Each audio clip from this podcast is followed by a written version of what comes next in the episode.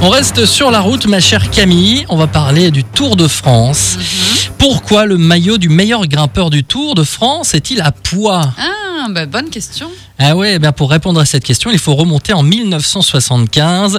À cette époque, la marque Poulain, le sponsor du maillot, demande une évolution de celui qui existait alors et qui était trop sobre hein, pour eux, puisqu'une simple pastille rouge était apposée sur l'habit, ce qui ne le rendait pas vraiment visible. hein.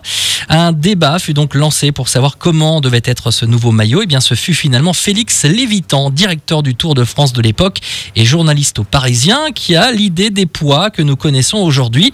Il réalise ce choix afin de rendre en fait hommage à un ancien champion français de cyclisme, trop méconnu pour lui, Henri Lemoine.